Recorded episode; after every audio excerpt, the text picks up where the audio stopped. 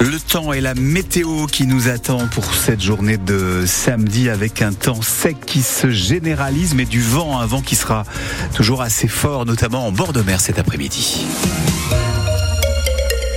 Midi sur France Bleu La Rochelle, le journal avec vous Catherine Berchatsky, bonjour. Bonjour à tous.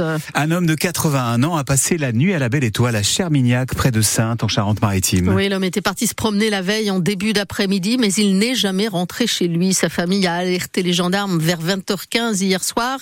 Des opérations de recherche ont alors euh, été euh, engagées avec une équipe cynophile et une quinzaine de gendarmes. Des habitants de la commune se sont aussi mobilisés, mais en vain. Finalement, l'octogénaire a été retrouvé ce matin par un vététiste. C'est le vieil homme qui l'a interpellé alors qu'il était à terre. Il était tombé la veille après avoir quitté un chemin inondé et n'était pas parvenu à se relever. Le vieil homme n'est pas blessé. Il est de solide composition selon la gendarmerie qui rappelle qu'en cas de disparition, il faut prévenir les forces de l'ordre le plus tôt possible pour engager les recherches avant la tombée de la nuit. Vous retrouvez tous les détails sur francebleu.fr. De nouvelles victimes de viol en Charente et un homme placé en détention. Nous vous parlions cette semaine de la mise en examen d'un homme de 50 ans pour euh, des viols commis sur des enfants dans le secteur de Barbezieux. Cette fois, il s'agit d'une affaire d'inceste. Un quinquagénaire de Moutier-sur-Bohème, au sud d'Angoulême, vient d'être mis en examen pour plusieurs viols et agressions dans sa famille, Pierre Marsat.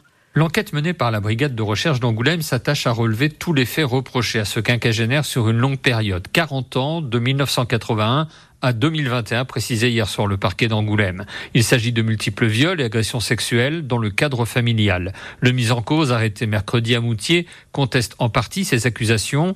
Déféré vendredi au parquet, il a été mis en examen pour viol et agression sexuelle incestueux et placé en détention provisoire. Sa mère, née en 1947, elle a 76 ans, a été placée sous contrôle judiciaire pour non-dénonciation d'actes délictueux. À ce jour, le nombre de ces victimes s'élève à au moins 7 personnes mais l'information judiciaire ouverte hier par le magistrat permettra de savoir si d'autres enfants n'ont pas aussi subi les agissements de cet homme sans profession connue. Info à retrouver sur francebleu.fr. Trois habitants de Montendre qui volaient des bouteilles de gaz, notamment pour euh, se chauffer, ont été arrêtés cette semaine. Trois hommes d'une trentaine d'années qui ont volé une quinzaine de bouteilles de gaz dans un supermarché en Dordogne à La Roche-Chalais. Ils ont été arrêtés mercredi dernier à Montendre. Ils ont reconnu les faits commis en décembre et janvier dernier. Ils ont expliqué avoir volé ces bouteilles de gaz pour les revendre, mais aussi pour chauffer leurs trois logements. Ils sont convoqués le 11 juin prochain dans le bureau du procureur dans le cadre d'une procédure de plaider coupable. Info que vous pouvez retrouver sur notre site internet. Fini les files d'attente au commissariat de La Rochelle lorsque l'on veut porter plainte. Depuis le mois de décembre, un nouveau dispositif est testé dans tout le sud-ouest et notamment donc au commissariat de La Rochelle. Il s'appelle Police Rendez-vous. C'est un service en ligne qui simplifie les démarches des usagers. Ça permet notamment de prendre rendez-vous sans avoir à attendre dans le hall du commissariat. D'autres expérimentations sont en cours comme les dépôts de plainte en ligne. Ça concerne les affaires les plus simples et lorsqu'il n'y a pas d'auteur désigné. Emmanuel Macron a annoncé lors d'un déplacement déplacement à Bordeaux hier que ce dispositif sera généralisé dans toute la France durant euh, l'été prochain. Des plaintes par visioconférence seront également possibles et généralisées d'ici la fin de l'année. Vous retrouvez toutes les précisions sur francebleu.fr. Dans le Tarn, Greta Thunberg est arrivée sur les lieux de la mobilisation contre la 69. La célèbre activiste engagée contre le réchauffement climatique doit participer à une manifestation interdite par euh, la préfecture du Tarn. Le rassemblement est prévu aujourd'hui et demain pour protester contre cette autoroute qui doit relier Toulouse et Castres. Un projet accusé de mettre en péril la biodiversité. Des milliers d'opposants sont attendus sur place selon nos informations. Attention vague et débordement sur notre littoral ce week-end. La Charente-Maritime est placée en vigilance orange, vague et submersion à partir de demain minuit. L'alerte de Météo France concerne 11 départements de la façade ouest. L'agglomération de La Rochelle a déclenché dès hier son niveau orange du plan vague et submersion avec une mise en place place de d'eau de protection. Idem dans l'île d'Aix.